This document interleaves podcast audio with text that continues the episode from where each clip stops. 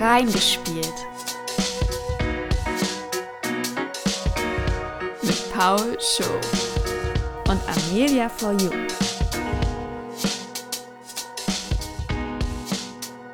Herzlich willkommen zu unserer neuen Folge von äh, Reingespielt.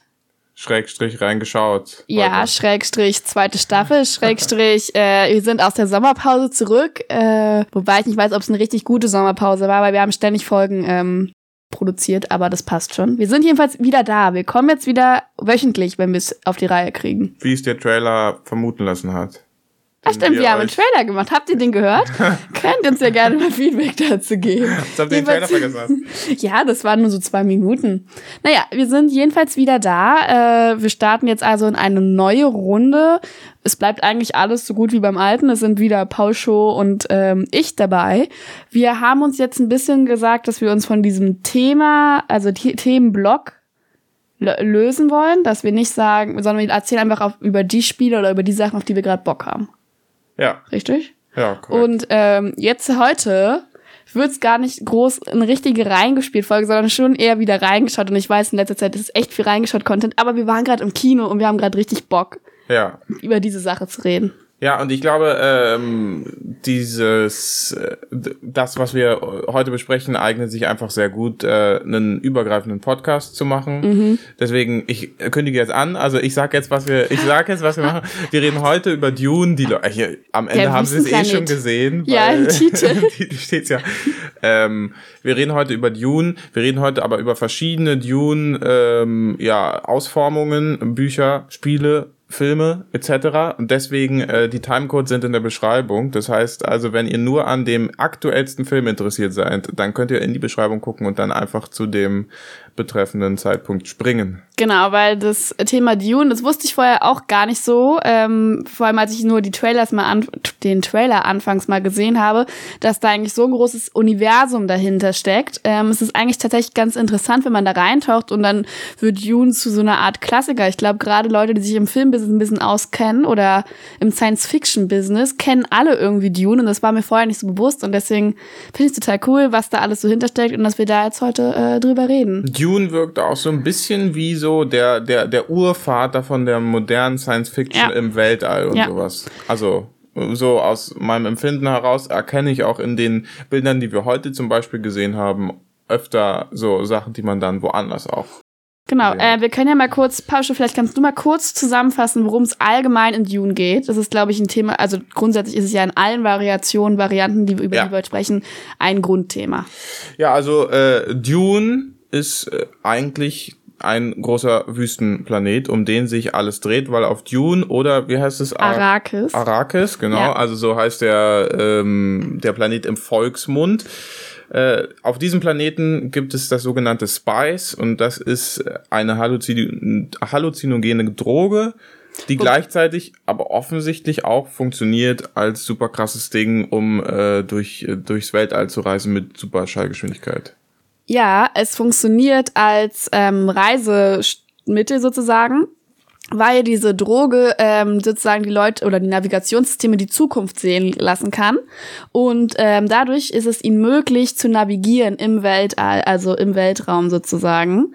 Ah, äh, okay. Weil, also dafür sorgt halt diese Droge, also es ist sozusagen, die unterstützt das sozusagen und dadurch kann navigiert werden. Und vor allem, das habe ich jetzt nur rausgefunden, weil ich mich zu dem Buch belesen habe. Ja.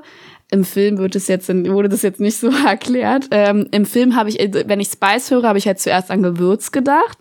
Und äh, manche übersetzen das, glaube ich, auch so, aber es ist halt eher eine Droge. Und im Film hatte ich aber eigentlich das Gefühl, es ist fast wie Staub. Ja. Also so ein bisschen dieses, ähm, beim Golden Kompass gibt's auch diesen Staub, der so besondere Sachen antreibt. Und ich finde, da sehe ich Ähnlichkeiten. Also ich denke mal, vielleicht eher, dass der Golden Kompass-Typ sich daran äh, orientiert hat. Mhm. Genau, aber das ähm, so, sowas in der Art funktioniert. Es ist wie ein Antriebsstoff und es können anscheinend Menschen einnehmen, aber es kann halt auch für Maschinen sein. Und so können die Leute sich bewegen. Und deswegen ist Spice die krasse Sache in dem Universum, in dem wir uns dort bewegen. Und ähm, derjenige, der darüber verfügt, verfügt über einen großen Reichtum. Ja. Und Macht. Ja. Und darum geht's um Machtkämpfe letztendlich. Genau, zwischen unterschiedlichen Häusern, dem Imperator des äh, bekannten Universums und äh, ja, den Harkonnen, dem einen Haus, also den, im Grunde genommen die Bösen, Ja, würde ich sagen, und die Guten sind hier das Haus Atreides, so. Genau, das hat mir auch so ein bisschen mit diesen Machtkämpfen mit den Häusern, hat mir so ein bisschen Game of Thrones ähm, Vibes gegeben. Auch in manchen Punkten in der Brutalität oder so. Ich weiß auch nicht genau, wir haben halt das Buch jetzt nicht gelesen, äh, wie inwiefern da was da beschrieben wird oder was jetzt im Film so aufgegriffen wird, aber so manchmal diese Machtkämpfe und dann auch Skrupellosigkeit oder sowas, das gibt mir dann so ein bisschen diese, ja, einfach die Machtkämpfe, die man aus Game of Thrones auch kennt. So, du hast es nicht gesehen, aber Nö. so äh, Vibes hat's mir gegeben. Soll ich kurz was zum äh, Buch erzählen? Ja, mach doch mal. Ähm, genau, wie gesagt, also der eigentliche Titel ist äh, Dune, der Wüstenplanet. Äh, Planet. und geschrieben wurde das Ganze von Frank Herbert oder Frank Herbert. Ich weiß nicht, ob's da Frank Ist das ein irgendwas Franzose auf, oder was? Weiß nicht, aber bei Herbert denke ich immer an Herbert. Das klingt schöner. Es ist, glaube ich, kein Vielleicht Franzose. ist es ja auch Frank Herbert. Ja, wahrscheinlich ist es Frank Herbert. Irgendwie so heißt der gute Okay, Herr. ja. Und der hat ähm, eigentlich insgesamt sechs Romane äh, geschrieben zu Dune. Ja. Und ähm, die hat er in den 60er, 70er Jahren verfasst. Und es sollten, glaube ich, insgesamt sieben werden, aber er ist dann vorher gestorben, bevor der siebte beendet werden konnte. Und den Film, den wir jetzt so im Kino sehen, der basiert eigentlich, glaube ich, auf dem ersten Band. Der heißt auch richtig Dune, der Wüstenplanet. Und dann gibt's noch, also es ist insgesamt eine Trilogie, noch zwei weitere Bände. Deswegen bin ich mal gespannt, was da noch kommt. Ich glaube, wir werden nachher nochmal drauf eingehen, wie das im Film gehandhabt wird. Und dann gibt's sozusagen nochmal eine zweite Trilogie, die er aber nicht richtig beenden konnte, weil er dann gestorben ist. Und ähm, es gibt aber noch eine Vorgeschichte, irgendwas danach, weil der Sohn hat sich dann mit jemand anderem, der anscheinend so ein Fan davon war, zusammengesetzt und die haben dann noch mehr Bücher drumherum verfasst. Also wer Bock dann auf Dune bekommt, kann sich dann so ein ganzes Bücheruniversum äh, reinstürzen. Und du hast vorhin gesagt, dass es die Grundlage ähm, für dieses ganze Science-Fiction-Zeug, was wir kennen, eigentlich ist. Und das hatte ich auch irgendwie das Gefühl, also ich finde es irgendwie mal cool, wenn ich, wenn ich höre, dass ein Science-Fiction-Roman schon älter ist und dann, wenn ich mir dann vorstelle, dass die schon damals sich so Sachen vorstellen konnten, so moderne Sachen, die, äh, obwohl es da sowas wie Internet und was weiß ich was alles, die ganzen modernen Erfindungen, die wir heute alltäglich, für uns alltäglich sind, die kannten die ja noch gar nicht in den 60er Jahren. Und trotzdem konnte er sich schon so eine Sachen vorstellen. Das fand ich total cool. Und die Bücher, die, die Finanzierung von den Büchern äh, später, die wurden von Leuten, die eigentlich an den Star Wars-Filmen sich beteiligen wollten, auch äh, gemacht und so. Also dieses Ganze, was du sagst mit dem Universum und du hast das Gefühl, das ist der Grundstein dafür, man erkennt es woanders wieder, das hängt dann schon alles irgendwie auch zusammen. Die Finanzierung der Bücher? Ja, Verstehe der ähm, also Frank Herbert, ich nenne ihn jetzt Frank Herbert, Ja. hat äh, Bücher geschrieben, die waren auch sehr erfolgreich. Gerade halt der erste Teil, den hat er bis zu seinem Tod, glaube ich, zwölf Millionen Mal oder so verkauft. Also gut Geld damit gemacht, dann ist er gestorben und dann hieß es ja irgendwann später, ähm, 90er Jahre um die 2000-Wende, wollten dann Brian Anderson, glaube ich, und, ah nee, Brian hieß der Sohn und Anders, Kevin Anderson hieß der andere Typ, der Fan. Ähm, die haben dann gesagt, sie schreiben, wollen die Bücher weiterschreiben, sie brauchten aber jemanden, der es finanziert. Und das hat dann ein okay. Filmstudio übernommen, was eigentlich die Star Wars-Reihe verfilmen wollte, aber da nicht den Zuschlag bekommen hat und so, aber die sich anscheinend auch in dem Science-Fiction-Universum dort bewegt haben. Und dort wurden dann der siebte Teil sozusagen fertig geschrieben und nochmal eine Vorgeschichte von finanziert. Ja. Ja. Ja, gut, also äh, so viel zum Buch. Wir haben auch ein Spiel dazu gespielt. Äh, zum Buch kann ich halt einfach äh, nichts sagen. Ich auch nicht. Hättest du aber Lust, das Buch äh, zu lesen? Och, also ich muss ehrlich sagen, ich glaube nicht, weil das Problem ist, sechs Bücher klingt einfach schon nach einer richtigen Aufgabe. Ähm, ich hätte auch keinen Bock, Harry Potter zu lesen, einfach weil es so viele Bücher sind. Oder sowas wie ähm, Herr der Ringe und so eine Sachen, alles? Ja, Herr der Ringe sind drei Bücher und dann bist du durch. Da musst du, also wenn, wenn Das hast du hier aber auch. Also bei Dune hättest du drei Bücher und die zweite Trilogie spielt 6000 Jahre später. Also wir befinden uns bei Okay. Dune im Jahre 10.100 oder so. ja, Und dann die zweite Trilogie ist noch mal ganz außerhalb. Es gibt zwar noch ein paar bekannte Häuser oder so Namen. Ich Ja. habe jetzt nicht weiter reingeguckt, weil ich mich auch nicht also spoilern will, aber es ist dann eine andere Story sozusagen. Also das andere ist abgeschlossen in sich, die erste Trilogie. Ja gut. Also Aber vielleicht, trotzdem vielleicht die erste Trilogie äh, lesen. Ja, könnte ich mir schon vorstellen. Warum nicht? Aber ähm, so mich richtig ins Universum einarbeiten, da hätte ich eigentlich nicht so richtig Lust drauf. Mhm. Also, äh, weiß ich nicht. Äh, gibt mir irgendwie nicht so richtig viel. Ähm, ich kann mir gut vorstellen, dass es äh, eine schöne Fantasy ist, weil ähm, das auch mal was anderes ist als die Fantasy, die man so kennt, weißt du, so ein, so, so, so, so, ein- so, ein- so ein Mit so äh, Robotern? Mittelalter, so. Zeitalter meine ich Ja, und so. ja. und also, Also Harry Potter hat halt mehr irgendwie schon was so wie 90er Jahre, 80er Jahre oder 60er Jahre oder was, keine Ahnung, das ist irgendwie so äh, am nächsten an der Fantasy dran heute. Und dann gibt's Herr der Ringe und Aragon und die Zwerge und was weiß ich nicht alles, es wirkt für mich alles einfach auf wie Mittelalter. Und die kämpfen da noch mit fetten Schwertern und äh, fett in Rüstung und so weiter und so fort. Und geht da richtig ab und das finde ich, da finde ich Dune am frischesten, aber äh, ja, trotzdem, weil, weiß ich nicht, ob ich es lesen würde. Äh, ja, ich habe jetzt auch, also in letzter Zeit häufig Bücher gelesen. Ich glaube, das sind diese, weiß ich nicht, Richtung New Adult Romane oder sowas, die, weiß ich nicht, jetzt in 50 Jahren spielen oder sowas. Und da geht's immer darum, dass eigentlich gerade die Welt, so wie wir sie kennen, zusammengebrochen ist aus irgendeinem Gründen. Und dann kommt auch wieder eigentlich so eine alte Hierarchiesache mit irgendeinem König und dann gibt's eine Rebellion und so. Und dies, das sind unterschiedlich verpackte Sachen. Letztendlich nichts anderes als was auch Tribute von Panem und so ist diese Reihe. Und ich habe auch das Gefühl, dass der Wüstenplanet nochmal eine andere Zukunftsversion ist. Die haben, der hat ja auch sich einfach entschieden, ins Jahr 10.000 zu springen. Also überhaupt nichts mehr, was für uns irgendwie greifbar oder denkbar ist. Ähm, Ja. Und ich finde es grundsätzlich einfach interessant, äh, alte Bücher zu lesen. Also Bücher, die schon vor 50 Jahren, vor 100 Jahren geschrieben wurden, weil es irgendwie dann eine andere Art von Schreibstil nochmal ist und finde es interessant, sowas auch zu lesen. Ich weiß nicht, ob ich nicht Lust hätte, zumindest mal den ersten Teil reinzulesen. Gerade, ich mag es dann eigentlich auch immer Film und Buch zu vergleichen. Genau. Aber du wolltest jetzt über das äh, Computerspiel reden. Ja, aber auch nur kurz. Wie hieß das Computerspiel, was wir gespielt haben? Es hieß auch direkt Dune, der Wüstenplanet. Aber Ja. es gibt äh, Dune 1 und 2. Also es ist Dune 1 gewesen und ich glaube, es ist aus dem Jahr 1992. Und man kann 1992. und man kann es tatsächlich äh, noch spielen. Ja. Und das fand ich total cool. Online über den Browser konnte man es spielen. Ähm, hättest es auch downloaden können. man konnte es auch downloaden, aber dafür brauchte man dann einen Amiga-Emulator oder einen ROM-Emulator. Äh, wir haben es also über den Browser gespielt. 1992. ah, Also, ich sag mal so, ähm, ich will mich nicht über das Spiel lustig machen. Damals konnte man noch nicht so viel bei dem Spiel rausholen wie heute, logisch. Ähm, wir haben zwei, drei Stunden reingespielt. Ich weiß nicht, wie lange ungefähr. ja, ja, zwei Ähm, Stunden. die Grundstory da ist auch äh, gleich. Wir sind also wieder auf dem Planeten Atreides. Wir spielen Paul Atreides, den, ähm, Ja, das ist der Hauptcharakter, über den haben wir noch nicht geredet. den Hauptcharakter äh, von Dune, also den Sohn des großen Hauses Atreides, äh, die jetzt also den Wüstenplaneten übernommen haben von den, ähm, wie hießen die? Von, von den, von den Bösen, Hakonnen.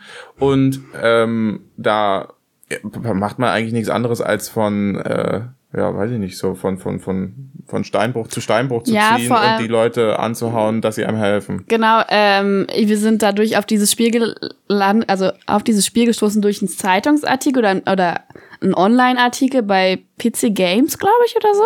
Ja. Und ähm, der war tatsächlich aus dem letzten Jahr. Ich nehme an, dass dieser gekommen ist dadurch, dass der Film auch angekündigt wurde. Und die waren total begeistert. Die haben gesagt, das ist eine verschollene äh, Sache, der, also so ein eine Schatztruhe der Retro-Games und sowas und man kann es heute noch spielen und es ist heute noch ein Spiel, ein einzigartiges Spiel, weil es so nicht gibt. Es kombiniert Point-and-Click-Adventure mit äh, Strategiespiel, mit Abenteuer, was weiß ich was. Mit einer offenen Spielwelt. Aber Genau, also und da hab offene ich- Spielwelt ist halt auch, ja. Ja, du kannst dich grundsätzlich Du kannst frei bewegen. bewegen, Du könntest auch den ganzen Tag durch die Wüste laufen. Ja, ja. Aber ich glaube, äh, also der Text, der Artikel war sehr euphorisch und sehr positiv. Und dieses Gefühl, also ich habe nur pauschal über die Schulter geguckt beim Spielen, aber das ist bei dir nicht so aufgekommen, ne? Nee, aber also es hatte schon was, weil man äh, das Du warst zwischendurch richtig drin. ne? Ja, weil das ist letztlich einfach nur ein Ressourcenmanager, äh, Manager, wo man versucht, möglichst viel äh, Spice halt zu Ja. farmen, indem man Leute beauftragt und die an die richtigen Stellen setzt. Und sicher kommt dann irgendwann noch der Krieg dazu und sowas alles gegen Harkonnen. Das hatten wir jetzt ja noch Ja, nicht. es wurde immer nur gesagt, oh, Vorsicht, Hakon sind in der Nähe, Ja. flieg nicht weiter, geh Ja. nicht weiter. Und es war auch am Anfang jetzt gar nicht auf Waffen oder sowas ausgelegt, dass da irgendwie auf den Kampf ausgelegt war. Was im Film schon anders dargestellt wird. Ich weiß nicht, wie es im Buch ist, aber wir hatten Sorge, als wir das Spiel angefangen haben, dass wir uns jetzt irgendwie spoilern, weil wir haben es gestern gespielt, den Film haben wir heute geguckt. Aber das war, glaube ich, jetzt, nachdem ich den Film gesehen habe, ist es, glaube ich, nicht der Fall gewesen, dass man, außer dass einem die Namen schon mal bekannt vorgekommen sind. Äh, ja, heute übrigens für euch wahrscheinlich gestern, ne? Also Ach so, ja, also, Also- heute, wir nehmen, wir nehmen heute Abend am Mittwoch, den äh, 15. 15. September auf. Ja. Es ist 23.25 Uhr und wir sitzen hier für euch.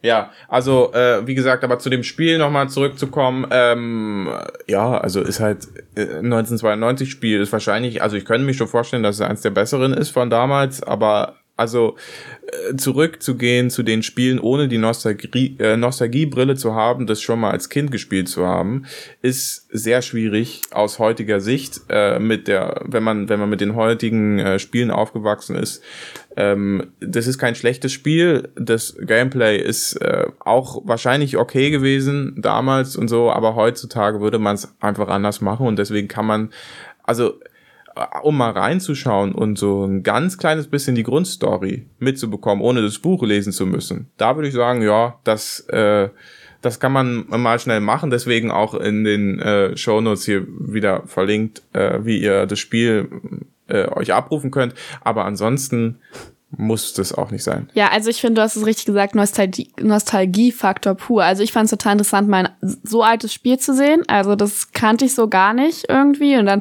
dass man es auch noch selbst ausprobieren kann, dass das noch möglich ist. Ähm, und ich habe auch in den Kommentaren da auf der Seite gelesen, dass ganz viele gesagt haben, ey, das kenne ich aus meiner Jugend, aus meiner Kindheit, das habe ich damals gespielt, voll cool, dass ich es jetzt hier nochmal spielen kann.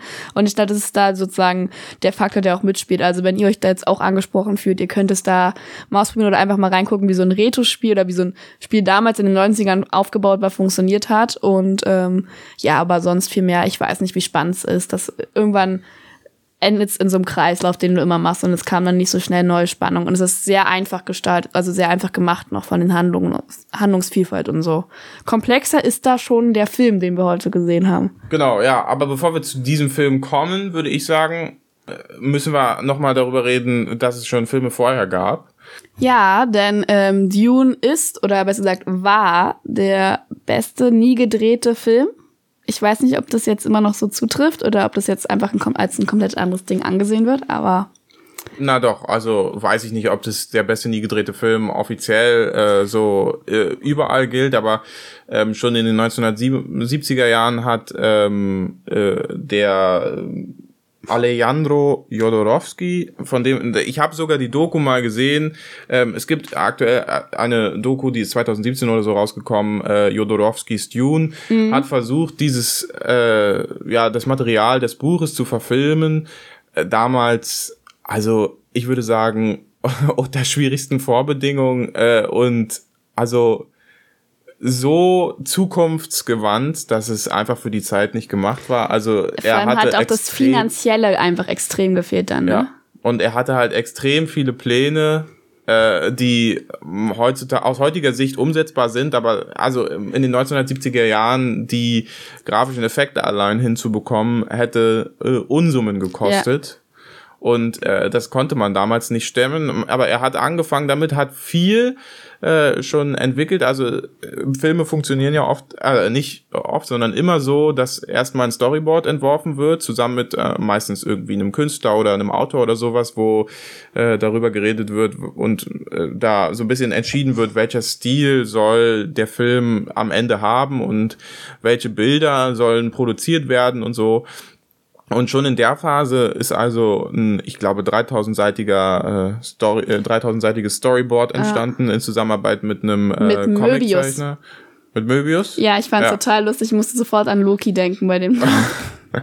aber es hat nichts damit zu tun, aber äh, ja. ja. Also ähm, dann wurden noch andere Künstler engagiert. H.R. Giga zum Beispiel, den kennt man äh, mittlerweile, weil er nach diesem Projekt, das also nach Dune, das gescheitert ist, ähm, weiter zu Alien gegangen mm, ist mm. und da die Kunst quasi für gemacht hat, also da so ein bisschen so den Artstyle entwickelt hat ja. und nur wegen ihm sieht jetzt sieht das Alien so aus wie das Alien. ich habe Alien nie gesehen, aber aber, ja. aber jeder weiß, wie das ja. Alien aussieht, ne? Also das ist äh, tatsächlich dann ein sehr berühmter äh, so Künstler für so ganz abstrakt und irgendwie andersweltlich geworden und ähm, ja, völlig verrückt auch die Besetzung. Ja, genau, weil also das stand eigentlich alles. Er hatte ja. die Zeichnungen, er hatte eigentlich auch so eine Art Drehbuch schon und er hatte auch Besetzung und die Besetzung hat er sich auch wirklich ganz genau ausgedacht. Also er hat angefangen damit, dass er eigentlich die Rolle des Paul auf sozusagen seinen Sohn zugeschnitten hat. Ja. Er hat gesagt, sein Sohn ist dafür perfekt geeignet und er war damals zwölf Jahre alt oder so, glaube ich. Und er hat seinen Sohn auch für die Rolle schon trainiert, mit ja. dem Wissen darauf, äh, äh, also mit dem Wissen, dass er die Rolle füllen soll, hatte ihn auch schon in Karate und Kampfkunst und sowas hat unterrichten lassen und mehrere Stunden am Tag. Also es war nicht so, dass er, dass der so hobbymäßig so zwei Stunden in der Woche irgendwie Karate gemacht hat, sondern äh, nach der Schule sechs Stunden äh, Karate-Training und anderes Training und so. Und was ich auch zum Beispiel interessant fand beim Stichwort Künstler, er hat auch geplant, dass Salvador Dali da mitspielen sollte. Ja. In dem Moment habe ich gedacht, ach, Dali ist noch gar nicht so, also so viel früher gelebt. Okay, ja. der war also zu dem Zeitpunkt in den 70ern noch aktiv. Und Von den dem gibt's noch Farbfilme. Und den äh, musste er auch teuer überzeugen. Ne? Also ich glaube, Salvador Dali hat eigentlich wollte sich pro Stunde bezahlen lassen, die er dreht und wollte der bestbezahlste ähm, Schauspieler in Hollywood sein. Ja. Und sie haben sich dann auf einen Deal geeinigt gehabt und er wollte auch Mick Jagger dabei haben, der ist von von der einen Band. Von der einen Band. Oh Gott. Oh je. Mick Jagger ist, glaube ich, von, ich, ist der nicht, äh, der ist, glaube ich, von der einen krassen Band, aber ich bin mir gerade nicht sicher. Ich will nichts Falsches sagen, aber ähm, er ist von welcher Band ist er denn? Britischer Musiker. Rolling Stones. Rolling ah, ich Stones. wollte sagen, es sind die Stones. Okay, ich hätte es dann doch sagen können. Also, Na, hättest du es mal gesagt? Ja, jetzt, jetzt glaubt es mir keiner, dass ich ja. an die Rolling Stones gedacht Eben. habe. Peinlich. Naja, und jedenfalls hat ja auch noch ein paar andere Leute so im Pad und es stand alles schon, aber sie haben niemanden gefunden, der diesen Film so drehen wollte. Ja. Und deswegen ist es der in, also in gewissen Kreisen der beste nie gedrehte Film geworden. Und es gab tatsächlich auch zwei andere Versuche, den Film zu drehen und der wurde nicht gedreht. Also ja. der hat viele Anschlagsschwierigkeiten. Also ähm, wenn ihr euch über, äh, wenn ihr euch da nochmal weiter informieren wollt und wenn euch das interessiert, ähm, es gibt eine sehr interessante Doku, wie gesagt, Jodorowskis Dune. Schaut euch die an, da lernt man äh, viel über auch wie Filme gemacht werden und über dieses Dune-Universum erfährt man da auch viel. Ähm, Achtung, da sind auch harte Spoiler für das Finale auch des Films. Also wenn ich darüber nachdenke, wenn ihr jetzt auf Hast du die gesehen, die Doku? Ja, ich habe die gesehen, die Doku. Ich war, ich weiß ja nicht, wie äh, der Danny Villeneuve, ja. der das jetzt ja. verfilmt, das machen will, aber ja. Das habe ich nämlich auch gelesen. Er hat nämlich, er ist glaube ich beim Ende, also Dwanov, wie heißt der? Dwanov, der, der jetzt das drehen wollte? Wie? Na, Jodorowski. Ach, Jodorowski. Wieso komme ich auf? Weiß also Jodorowski ähm, hat das Ende sehr abgeändert. Also er hat, ja. hatte seine eigene Vision vom Ende. Wir können ja nochmal später darauf zurückkommen, ja. ob der mit seinem Ende da hinkommt. Äh, also ob das realistisch ist wie sein Ende oder ob es dann doch anders ist, als er es in der ursprünglich als erst geplant hat oder ob da doch viele Parallelen sind, gerade wo du die Doku geredet, äh, die Doku gesehen hast. Ja. Äh, also, Fände ich nämlich interessant. Und wenn euch das interessiert, schaut es euch an, aber es gibt auch zwei andere Verfilmungen, die wurden gedreht. Ja, ist aus, eine aus den 80er Jahren, glaube ich. Ja. Und ähm, es gibt, habe ich gelesen, die sollen auch eigentlich relativ gut sein, ähm, Channel-Miniserien, also vom Science-Fiction-Channel-Miniserien. Ich weiß nicht, ob die ja. irgendwo verfügbar sind. Ahnung. Aber die wurden, glaube ich, in den 90ern oder so gedreht und äh, als Miniserie die Geschichte verfilmt. Ja, also äh, die äh, die, ich glaube, die Verfilmung, die man wahrscheinlich kennen könnte, wäre die von David Lynch. Und wenn man sich da so ein bisschen die Handlung einliest, dann würde ich sagen, hat man, also ich weiß nicht, Danny Villeneuve, der äh, Regisseur des Films, über den wir ganz am Ende sprechen mhm. werden, der jetzt 2021 rausgekommen ist, sagt selber, er wird sich nicht groß, er, ja, also hat vorher gesagt, er wird sich nicht groß an der Vorlage von David Lynch orientieren.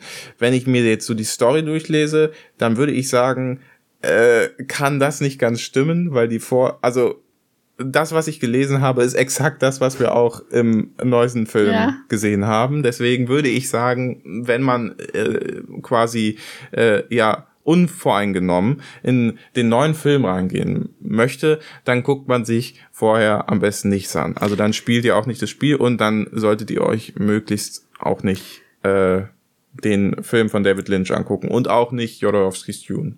Ja, ich kann mir auch nicht vorstellen, dass die Story, also ich weiß immer allgemein, wie das bei Filmen funktioniert, aber dass die Story so sehr abweicht. Klar, man kann vielleicht ein Ende ein bisschen umentscheiden, aber es gibt nun mal eine Grundstory, die basieren alle auf diesem Roman, alle Sachen, auch das Spiel und alles hat ja diesen Roman als Grundlage und da wird's nun mal immer Parallelen geben. Es werden wahrscheinlich immer die gleichen Leute sterben, es werden die gleichen Leute mit wichtigen Positionen besetzt sein. Vielleicht wird bei dem einen oder anderen eine Rolle ein bisschen mehr hervorgehoben oder anders gestaltet, anders interpretiert, aber da gibt's nun mal Parallelen. Und wenn man eine Sache davon gesehen hat, hat man, glaube ich, immer schon einen Grund wissen ja. sozusagen. Also weiß immer schon ein bisschen was vorweg. Und es ist, glaube ich, am interessantesten gerade bei dem Film, weil ich fand auch, wenn man jetzt an die Trailer von Dune denkt, ihr könnt, also könnt euch da gerne mal einen angucken oder ihr geht komplett unvoreingenommen rein und guckt keinen. Aber ehrlich gesagt, finde ich die Trailer nicht sonderlich äh, hilfreich. Als ich ja. gerade den allerersten, der lief jetzt eine Weile schon immer, fand, weiß ich nicht, also seit auch Kinos wieder offen haben und so. Und ich saß in dem Trailer und habe danach gedacht, worum geht's? Also ist es jetzt irgendein Prequel von Star Wars? Hat es irgendwas damit zu tun? Ich habe überhaupt nicht den großen Zusammenhang davon gesteckt. Und als der zweite Trailer kam, mit dem hat man ein bisschen mehr verstanden, aber auch das ist jetzt nicht super einleuchtend, fand ich. Hast du dir eigentlich die Trailer dazu angeguckt? Weil, also nee. Paul Schur guckt sich irgendwie voll selten einen Trailer an, weil du da nicht gespoilert werden willst, gerade bei Filmen, die dich interessieren, oder? Ja, ich glaube, ich habe den ersten geguckt, aber der war, da habe ich dann auch wieder alles vergessen. Ja. Also ich. Der hat auch nicht richtig, also der erste Trailer hat überhaupt nicht richtig, man saß danach da und dachte, ja, okay, was ist das jetzt für ein Film? Mittlerweile habe ich da so ein besseres Verständnis äh, für, aber vielleicht müsste ich mir jetzt den Trailer nochmal angucken, aber also ich habe ja den Film gesehen. Ja. Wollen wir über den äh, Film reden? Ja, bitte. Also, für alle, die jetzt erst wieder, die bis hierhin vorgespielt haben, wir reden jetzt über den Film Dune von 2021, den wir heute äh, gerade frisch im Kino gesehen haben. Ja. Story werden wir jetzt nicht mal wiederholen, da müsst ihr die am Anfang hoffentlich gehört haben. Wie, wie, wie, wie, wie hat er dir gefallen? War gut, war schlecht? War mittel? Gibt's nur gut oder schlecht? Oder mittel? Ja, bester Film oder schlechtester Film? Nee, auf keinen Fall schlechtester Film. Also er bester Film. in Tendenz zu bester Film. Aha, okay. Ja, gut. Wie ist bei dir? Ähm, bisschen unbefriedigend. Also, wenn ah. ich, ich würde jetzt sagen, ähm, wenn ich mich zwischen bester und schlechtester entscheiden müsste, dann würde ich sagen, dann bin ich sehr unzufrieden damit, dass er jetzt zu Ende war und deswegen gebe ich ihm jetzt erstmal ein schlechtester Film. Mhm, okay, weil genau, wir reden jetzt hier gerade von erstmal und so weiter. Ja. Weil, also liegt es daran tendenziell bei dir auch, dass es einen Cliffhanger gibt, ja. dass es sozusagen jetzt wieder geteilt wird, zweigeteilt wird und es noch mehr auf den zweiten Teil warten ja. müssen. Also, ähm, ich weiß nicht, ob ich den Trailer nicht verstanden habe, den ich damals geguckt habe, oder ob ich einfach das Werbematerial nicht gerafft habe, aber ähm, der Film macht einem relativ schnell deutlich, dass er in zwei Teile geteilt wird. Ja, du merkst und beim Gucken, die ganze Story, die hier aufgebaut wird, ja. können nicht mal in der Filmlänge von zwei, zweieinhalb Stunden, glaube ich, ja. können nicht mal dort reinpassen. Genau. Und ähm, also das erst im Kino zu realisieren, hat mich so ein bisschen, ja, weiß ich nicht, nicht traurig zurückgelassen, aber so ein bisschen, ja, irgendwie äh, enttäuscht, dass ich jetzt hier nicht das gesamte äh, Portfolio von Dune abbekomme, aber gleichzeitig ist es vielleicht auch ein Segen für Dune, äh, das eben nicht nur in einem Film äh, verfilmen zu müssen, sondern da zwei Filme zu haben, die offensichtlich beide zweieinhalb Stunden, bestimmt wird der andere nicht mhm. kürzer, äh, lang werden. Und da kann man dann schön detailliert was erzählen. Ja. Aber trotzdem, wenn man jetzt in diesen Film reingeht und sich überlegt, ich will jetzt Dune gucken und von vorne bis Ende einmal die Geschichte äh, ähm, ja erleben, die sich auch Jodorowsky schon vorgestellt hat und die sich auch Lynch schon vorgestellt haben und so, dann wird man hier enttäuscht. Das stimmt. Also du hast recht. Ich habe auch eigentlich gedacht, wir gucken jetzt einen Film und der ist dann abgeschlossen, weil es auch irgendwie nervt, weil mittlerweile alles ständig in zwei ja. Teile geteilt wird, alle Sachen. Und ich dachte, das hier ist ein abgeschlossenes Ding. Jetzt habe ich auch erfahren, dass die Bücherei ja eine Trilogie ist und so weiter. Wer weiß also, was da jetzt, ob da jetzt nicht ein neues bisschen Universum irgendwas aufgebaut werden wird. Kommt drauf an, vielleicht auch, wie es erfolgreich es ist. Ja. Und du hast recht, das ist im ersten Moment, wenn du es vorher nicht weißt, deswegen sind wir so nett und sagen es euch, dann eine Enttäuschung, wenn du feststellen musst, okay, den Film werde ich heute, ich werde heute irgendwie nicht abschließen können mit der Dings. So passt es besser zu unserem Reingeschaut. Wir haben ja. ins Dune-Universum reingeschaut, aber ähm, da hast du recht, es ist im ersten Moment dann wirklich ein bisschen enttäuschend. Wo, ähm, aber ich finde zum Beispiel, dass wirklich, also ich wie gesagt, man merkt das relativ schnell, dass es nicht passieren kann. Und das spricht ja eigentlich für den Film, dass du merkst, okay, sie nehmen sich die Zeit, die Story auszubauen, weil ich weiß auch nicht, wie dick die Bücher sind, aber ist es dann doch relativ komplex und die Zeit auch. Ich finde, manche Szenen wurden richtig ausgespielt. Also es ist nicht alles so ja. schnell und zackig geschnitten, sondern du merkst, dass sie sich, dass sie wissen, sie haben Zeit und sich die Zeit nehmen. Aber trotzdem fand ich den Film nicht langweilig. Also der ging jetzt zweieinhalb Stunden und ich finde, die Zeit ging sehr schnell vorbei. Ich musste nur einmal zwischendurch auf Toilette, weil es so lange ging. Ja. Pauschal hat es besser gelöst, der hat einfach nichts getrunken. Aber äh, ja, das, also das, ich, er war trotzdem irgendwie zeitlos. Also die zweieinhalb Stunden gingen sehr schnell vorbei. Da gab es einen Typ neben uns, der hat anscheinend ständig auf sein Handy geguckt, um zu wissen, ob es jetzt schon vorbei ist. Ja. Gefühlt so. Das war ein bisschen nervig, aber äh, ich fand's angenehm zu gucken. Ja, also ähm, ich finde, der Film hat sich äh, schon sehr viel Zeit genommen. Teilweise finde ich, ähm, weiß ich nicht, zu musste viel? das nicht zwingend sein. Also ich äh, es gibt ja diese komischen Flugdinger, die Ornithopter heißen. Die, die sehen ein bisschen aus wie fliegende Insekten. Ja, wie, wie also, so Libellen so ein bisschen, ne? Genau, und das sind aber Hubschrauber als Libellen ja, sozusagen. Aber ähm, die mehrmals zu sehen, wie die losfliegen mhm. und wie die ankommen und wie die landen und so, da muss ich ehrlich sagen, also weiß ich nicht, ob das sein muss. Vielleicht Immer haben sie sich da am Computerspiel Szenen. erinnert, äh, äh, orientiert. Das Computerspiel baut auch diese Szene mit dem Ornithopter ja. sehr lange aus. Ja, genau. Also äh, sowas finde ich muss nicht zwingend sein und ähm, Nee, nicht uns, sondern was ich aber gut finde, ist, dass halt äh, viel Zeit sich gelassen wurde, den Leuten so Raum zu geben, zu Schauspielern und äh, die, ja, weiß ich nicht, die, die, die, die können halt einfach mal so ihre Rolle ausspielen. Was sagst du zu Timothy Chalamet? Ich finde, der wirkt immer, ich weiß nicht, ich will ihm jetzt nichts nachsagen, aber so, aber würde mich nicht wundern, wenn man in 20 Jahren oder 30 Jahren so ein äh, MeToo Debattending über ihn äh, mitbekommt, weil der hinter den Kulissen irgendwie sich er, an jemandem vergreift. Du er findest, wirkt, er wirkt pedo? Ich, ich finde, er wirkt einfach immer wie so, weiß ich nicht, er wie so ein Psycho irgendwie. Er hat auch immer dieses, er, er spielt ja immer eine sehr ähnliche Rolle, auch mhm. in ähm, äh, Little Women nicht, ach, zum Beispiel hat er da ja. diesen äh, irgendwen gespielt, so ein Freund da auch und ja. er da war er, finde ich, ich auch weiß, wieder genau die gleiche Person. Er hat Person. diesen durchdringenden ja. Blick, diesen so ein bisschen. Diesen, diesen aber er hat, diesen, das ist nicht ein durchdringender Blick, sondern das ist ein Blick, den man bei ähm, Germany's Next Topmodel lernt oder sowas, weißt du so. Und jetzt für die Kamera mal schnell, äh, mach mal bitte deinen sexy Blick jetzt für die Kamera Kamera und ich, dann und dann macht er so ein bisschen die Lippen auseinander, so ein bisschen die so so ja, die, die die Augen okay. ein bisschen weiter ja. zu und das, weißt du? das nee, also diese diese Vibes kriege ich von ihm da gar nicht beim gucken, also vielleicht nimmst du das auch noch mal anders wahr. Ich finde, dass er in den Film sehr gut reinpasst, weil Dune ist für mich einfach ein großes Geheimnis, ein großes Fragezeichen, was ich auch nach dem Gucken dieses, diesen ersten Parts jetzt nicht gelöst hat. Mir ging es schon beim Trailer, wo ich nicht genau gecheckt habe, worum es geht. Jetzt beim Film gucken habe ich von manchen Dingen jetzt schon ein bisschen mehr Ahnung. Es ist jetzt alles so ein bisschen in eine Reihenfolge gebracht worden, aber es sind immer noch Fragezeichen da. Das liegt vielleicht zum Teil daran, wir haben den Film auf Englisch geguckt, also in Originalversion und es gab keinen Untertitel, wo mir das Paul Show vorher garantiert hatte. Na, garantiert, weiß ich nicht jedenfalls äh, habe ich da nicht, überall bin ich nicht mitgekommen, aber ich finde, dass er da sehr gut reinpasst, weil er, dieser Paul Atreides, auch einfach ein sehr ruhiger Typ ist. Es ist nicht der Hau drauf Sohn, der Muskelprotz, sondern er ist eher der ruhige, bedachte. Er hat dann ja auch ähm, so Visionen, das sieht man schon im Trailer immer wieder, dass der, dass das ja so ein bisschen, dass er damit beschäftigt ist, was eigentlich in seinem Kopf vorgeht. Ja. Und das finde ich, spiegelt er eigentlich sehr gut wider und dazu passt dann auch dieser Gesichtsausdruck, der dich vielleicht dann stört, aber ähm, da passt er für mich auf jeden Fall sehr gut rein in die Rolle. Da habe ich dann eher Schwierigkeiten, ich nicht, dass Zendaya der mitmacht und die ruhige Dings ist. Ja, ich finde, Zendaya, da habe ich die ganze Zeit drauf gewartet, dass sie einen schnippischen Kommentar wie bei Spider-Man irgendwie so ja, äh, irgendwie ist, ihn fertig macht. Wobei sie auch hier, ähm, Zendaya bekommt hier auch so ein bisschen so eine edgy Rolle. Also sie ist immer eher schon die abgeklärte und nicht ja. die verweichtlichte Mädchenrolle. Ne? Sie spielt eher schon ja, immer die starke äh, Frau. Das hat sie in Spider-Man, äh, in Spider-Man-Filmen gespielt und äh, hier ist es auch wieder so. Und ja, äh, finde ich eigentlich auch ganz cool. Ich weiß noch nicht, man tatsächlich sieht man im Film die beiden gar nicht so viel zusammen, wie sie zusammen agieren irgendwie. Ja. Bin ich mal gespannt, was da noch Wie es äh, der kommt. Trailer auch vermuten lässt, aber gut, das ist halt. Ja, ähm, also ich, wir Trailer wollen ja, wir wollen ja hier nicht spoilern. Ja. Aber ich finde zum Beispiel interessant, ähm, die Mutter wird von Rebecca Ferguson gespielt.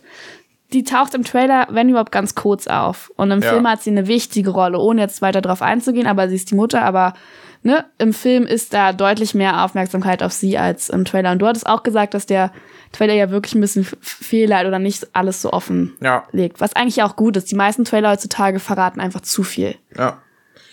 Äh, was, was, was würdest du sagen, fandst du am allerbesten an dem Film? So, was, was ist dein, deine Lieblingssache jetzt, die dir bei dem Film aufgefallen ist? Danken Idaho. Also, äh, Jason Momoa. Den findest du am tollsten. Den fand ich irgendwie am coolsten. Okay. Ich Ja, weiß gut. nicht. Damit Mir ist ich gar nicht gerechnet, aber ja, verstehe. Also, das ist, äh, ist es der Typ, der Aquaman spielt, ja, ne? Ja. Äh, weiß ich nicht, den fand ich cool. Der hat die ganze Geschichte ein bisschen aufgelockert. Ansonsten sind es alles sehr ernste Leute dort und alles ist ein bisschen düster angehaucht, weil da geht's um Machtbla Keks und der ist so ein bisschen der, der Sunny Boy in der Story. Deswegen gefallen mir, würde ich sagen, dann vielleicht die Szenen mit ihm einfach, dass er so ein bisschen Ja. Auflockert. Und was mir nicht gut gefallen hat, soll ich das gleich Ja, hinterher schieben? perfekt, ja. das, also, ich finde den Film irgendwie brutal. Er ist jetzt nicht brutal wie Tarantino-Filme, Ja. aber es gehen einfach verdammt viele Menschen drauf. Und ich habe das Gefühl, am Ende steht nur noch er da. Der, der Planet ist einfach tot, da lebt einfach niemand mehr. Aber Paul hat's geschafft. Ja. Das ist, damit kann ich immer nichts anfangen. Ich mag das immer nicht, wenn schon alle in den Film äh, irgendwie draufgehen. Du denkst, jetzt hast du jemanden kennengelernt, dann geht der auch schon wieder drauf. Und es sterben gefühlt schon alle. Jetzt kommt hier noch ein zweiter Teil und es sind gefühlt alle tot. Und es sterben ja auch einfach Massen an Menschen, so die du nicht mal, die nicht mal einen Namen bekommen, nicht, also lauter Armeen und sowas. Und du denkst dir dann, wofür so? Das äh, am Ende wird's bestimmt positiv ausgehen. Ich hoffe es. Aber irgendwie sind so viele gestorben. Ja. Das finde ich immer so extrem. Das bin ich immer nicht so ein Fan von. Aber ich glaube, es ist halt die Story. Ja, also äh, äh, äh, äh, was fand ich am besten? Ähm, ich glaube die Bilder. Also es waren die Kulisse da ist schon hat schon echt was und die was sie da so an an an Set rausgehauen haben, das sieht schon echt krass aus. Diese Inszenierung der Wüste und dann sieht man so sich den das das Spiegeln des Spice und so äh, wie wie das Licht darauf fällt und das ist halt im Grunde genommen, weiß ich nicht, sieht ein bisschen aus wie rotes Curry oder so. Die haben aber auch gut gearbeitet, weil ja. ähm, du hast manchmal, es ist so unscharf Ja, geworden, so, genau. also war unscharf, so ein bisschen flimmern und erst wenn man näher rangekommen ist mit dem zum Beispiel Ornithopter, Ja. dann, dann ist es scharf und hat Konturen bekommen und auf einmal war der Felsen, hatte ganz viele verschiedene Ebenen und so Ja. und das siehst du aber vom Weiten nicht. Von Weitem ist es alles nur so eine, diese Wüstenfläche, das stimmt. Ja, also es hat echt schöne Bilder. Äh, inszeniert, finde ich. Es ist einfach sehr schön. Ähm, die Musik fand ich auch cool. Also es hat gut mit der Musik zusammengearbeitet. Die ist offensichtlich von Hans Zimmer, Ja. aber die ist ähm, alles insgesamt funktioniert für mich sehr gut, diese Andersweltlichkeit äh, zu transportieren. Oft hat man es ja dann so äh, in Zukunftsfilmen, dass man so denkt, naja, aber es ist dann irgendwie doch immer noch so ein bisschen die Erde und da hat sich eigentlich nicht viel geändert. Und hier wirkt es schon wirklich so, als hätte äh, und das hat wahrscheinlich auch den Grund, dass es eben schon so lange äh, Dune gibt in den Köpfen vieler Kreativer. Hier hat man sich offensichtlich schon doch deutlich Gedanken darüber gemacht, was äh, könnte in so einer Zukunft, in so einem Zukunftsszenario passieren und so und ähm, wie sieht da vielleicht ein Planet aus, der wirklich mal ganz anders aussieht. Ähm, hier sieht, so würde ich mir den Mars irgendwie so ein bisschen vorstellen. So. Und aber was ich nicht so gut fand, ähm, abgesehen von Timothy Chalamets super äh, Model Modelblick, ähm, ja, erstens fand ich, hat man also Timothy Chalamet hat natürlich irgendwie geschauspielert und so, aber viel Entwicklung des Charakters Paul habe ich nicht gesehen. So, weil ich finde von Anfang an bis zum Ende hat sich sein Charakter eigentlich nicht groß verändert.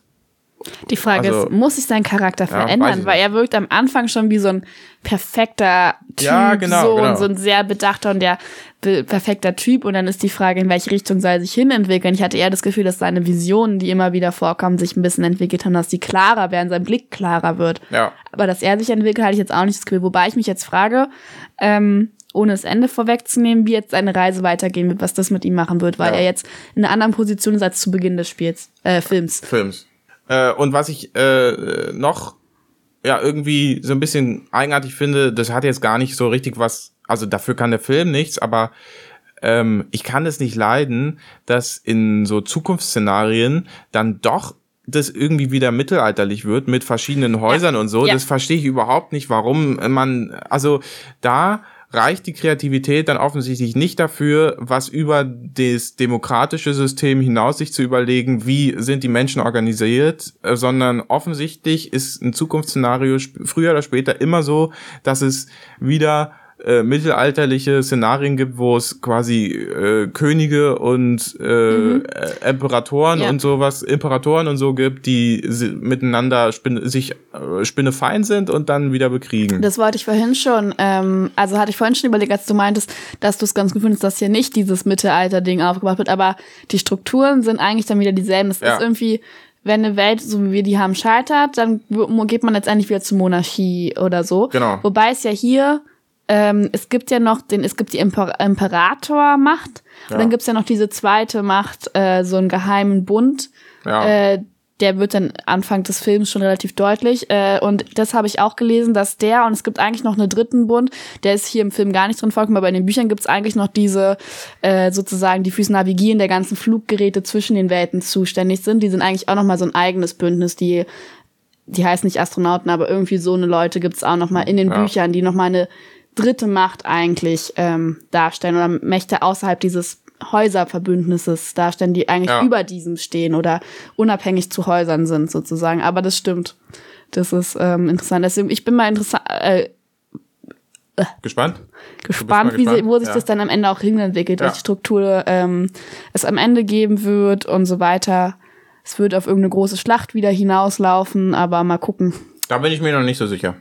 Ob das wirklich auf eine ganz Wobei große Schlacht hinausläuft. ich auch überlegt habe, man hat in seinen Visionen schon Kämpfe gesehen. Ja ohne jetzt die großartig verrückten. Und ich habe mich an ähm, Twilight Teil Ich wollte auch gerade Twilight sagen. erinnert gefühlt. Bitte äh, nicht, bitte nicht. Also wenn das so wird, dann. Ja, aber also, also oh, nee. ich weiß nicht, also ich habe Twilight nur den wenn ersten. Wenn da so eine Szene kommt. Lass mich doch erstmal kurz erzählen. Nee, also ich will ganz es ehrlich. kennt hier nicht jeder Twilight. Lass ja, mich doch mal okay. kurz, kotz dich gleich ab. So, ja. also ich habe nur den ersten Teil von Twilight gesehen, aber meine Schwester hat die Teile drauf von runtergeguckt. Schöne Grüße an Toni an dieser Stelle. Ähm, und in diesem einen Teil, ich glaube, es ist der vierte, findet ein Kampf nur im Kopf von der Alice heißt die, glaube ich, die Vision sehen kann statt. Dort sterben lauter Leute, bringen sich alle um. Dann erkennt sie aber, wenn sie die Sache anders machen, dann wird dieser Kampf nicht stattfinden. Und so findet in der Realität dieser Kampf nie statt. Und bei ihm hat man jetzt auch schon, also bei Paul hat man jetzt schon Kämpfe gesehen in der Vision. Und ich habe mich schon gefragt, ob das der einzige Kampf ist und er einen Weg findet, diesen Kampf zu verhindern. Ja, also, wenn das so ähnlich gemacht wird wie in Twilight, dann kriegt der zweite Film für mich äh, direkt äh, auch schlechtester Film. Also äh, niemals im Leben würde ich das dann empfehlen, weil das finde ich ganz schlimm. Aber ähm, also ich glaube, der wird sich zu einer Art Gott äh, irgendwie entwickeln und plötzlich sind alle seine superkrassen Freunde und er verbringt irgendwelche Wunder. Also ich glaube, so wird es am Ende kommen. Ja, also ich hatte am Anfang Sorge, dass es einer von diesen Filmen ist, die nicht das typische Happy End haben, sondern das ein, aber jetzt mittlerweile kriege ich eigentlich schon das Gefühl, vor allem, weil schon so viele gestorben sind, dass er auf jeden Fall durchkommen wird. Also ja. mein Dings, ich weiß ja nicht, wie es ausgeht, ne? Ich glaube, am Ende wird alles irgendwie Friede, Freude, Eierkuchen sein. Er wird wahrscheinlich irgendwie außerhalb von so einer Hausstruktur oder so zusammen mit den Fremen leben. Freem? Freeman? Ja. Das sind die. So. Ähm, Fremen. Genau, also das sind die Leute, die man auch im Trailer sieht, die so eher diese Wüstenkleidung die tragen. Die da halt auf dem Planeten Das sind eigentlich die Ureinwohner des Planeten ja. sozusagen und dass da irgendeine irgendein Bündnis sein wird und dass sie die bösen Hakonen besiegen werden. Das ist meine äh, Voraussage für den zweiten Part. Ja. Ist nicht sehr kreativ. Und äh, was sagst du jetzt? Gucken oder nicht gucken? Guckt ihn euch an. Ich, also ich hatte ein gutes Gefühl, ich bin, war danach, ich bin mit, saß, also als der Ende war, saß ich mit einem Lächeln im Sitz. Okay. Also ich war zufrieden. Ich finde auch, dass die Zeit, äh, das zeitlos war. Und ich bin jetzt eigentlich nicht jemand, der so viel Science Fiction guckt oder sowas. Zum Beispiel das ganze Star Wars Zeug habe ich ja alles nicht gesehen. Aber äh, das fand ich eine coole Sache und es war halt wirklich mal ein bisschen was anderes. Und der Film, der Trailer hatte mich nicht überzeugt. Du hast gesagt, ey, das ist aber eigentlich der beste nicht gedrehte Film. Und dann war ich so, okay, cool, dann gucken wir uns ihn an. Und ich fand's gut. Guckt's euch an. Ja. Meine Meinung. Ähm, ich würde sagen, ähm, also schaut euch ihn nur unter der Bedingung an, dass ihr den zweiten auch gucken wollt. Ach so, ja. Ähm, wenn ihr jetzt, also wenn ihr nach einem abgeschlossenen das, Film finde, sucht, dann nicht. Das ist, ich finde es super dreist, weil du musst jetzt in das Kino gehen, dir den ersten angucken, um dann den zweiten gucken zu können. Und wenn der zweite rauskommt, dann können sie den ersten nochmal verkaufen. Ähm, äh, so funktionieren halt, äh, weiß ich nicht, zwei Filme, die aufeinander folgen, logischerweise. Und das ist wahrscheinlich ein Film, der, der hat es auch verdient. Ähm, ich finde es irgendwie blöd, ins Kino zu gehen, dann da einen ersten Teil gucken zu müssen. Und zu um wissen, dann, dass du ein Jahr oder so genau, warten musst. warten musst, äh, um dann den äh, dritten Teil, äh, den zweiten Teil gucken zu können. Ähm, aber wenn ihr den zweiten Teil sehen wollt, dann müsst ihr wahrscheinlich jetzt ins Kino gehen, weil könnte, ich weiß nicht, ob sie schon zusammen gedreht haben oder ob das jetzt mhm. erst in Drehungen ist und so, aber wenn sich der erste nicht gut verkauft, dann kommt der zweite halt nicht, meistens. Und, äh, also ich würde sagen, grundsätzlich ist einfach auch ein guter Film. Wir haben Musik von Hans Zimmer, wir haben eine sehr gute Besetzung, also wenn du dir die erste Reihe jetzt ja. hier auch so anguckst, was aufgeführt ist, es spielt auch Dave Bautista mit, den hat man auch schon in den Trailern ähm, gesehen und es gibt noch jemand anderen, den will ich jetzt gar nicht verraten, weil ich glaube, den hat man im Trailer noch nicht gesehen, mal sehen, ob, man, ob ihr den ja. erkennt. Und deswegen ist es grundsätzlich auch ein guter Film, da steckt auch Geld dahinter, der ist gut gemacht und so weiter. Deswegen, wer sich auch gerade ein bisschen für Science-Fiction-Genre äh, ähm, interessiert oder einfach mal was anderes als einen Marvel-Film gucken will, ja. dann guckt's euch an. Ihr müsst nur wissen, dass es halt einen Cliffhanger geben wird und ähm, ihr auf einen zweiten Teil warten müsst. Ja, also äh, für sich genommen würde ich keine Empfehlung geben, wenn es einen zweiten Teil wenn es einen zweiten Teil, da es einen zweiten Teil gibt, gebe ich die Empfehlung, den so zu gucken, dass man quasi in den zweiten kommt. Ich würde ihn jetzt nicht gucken. Weil das ist. Also, ich würde ihn nur gucken, wenn ihr unbedingt wollt, dass der zweite Teil kommt. Wenn ah, ihr den zweiten gucken. Sonst sagst wartest auf den zweiten sonst und dann wartet einfach auf den woanders. zweiten, dann guckt ihn und dann guckt ihr den zweiten direkt hinterher. Ja, geht aber trotzdem ins Kino. Guckt euch, ja. sonst guckt euch Free Guy an. Hab, ich hoffe, ihr habt die Folge dazu gehört. Äh, genau. Aber ja, ich fand's cool. Und jetzt äh, gehen wir dann ins Ende, in Abmod. Ja, genau. Was müssen bleibt uns zu sagen? Ähm, Empfehlt uns gerne weiter. Ich hoffe, die erste Folge der zweiten Runde hat euch gefallen. Ich hatte vorher die, das Form, dass die besser wird als die aller, allererste Folge. Ich weiß nicht, ob es jetzt strukturierter hier geworden ist und wir gezeigt haben, dass wir was gelernt haben in dem halben Jahr, in dem wir jetzt schon Podcast machen. Ähm, ich hoffe, ihr seid bei der nächsten Folge auch wieder dabei. Folgt uns auch gerne auf Instagram, da haben wir erst zehn Abonnenten, also ihr könnt äh, gerne dazukommen. Ich probiere da auch immer aktiv Sachen zu produzieren, aber es ist ein bisschen schwierig, wenn kein Feedback kommt. Deswegen schickt uns gerne Feedback per Instagram oder wenn ihr das nicht habt, gerne auch per E-Mail. Ja. Und ähm, ansonsten fehlt uns weiter. Lasst ein Like da bei Spotify oder bei Apple Podcasts. Das hilft uns auch immer. Und dann freuen wir uns und hören uns in der nächsten Folge wieder. Ja, Tschüssi. Bis dahin. Tschüss.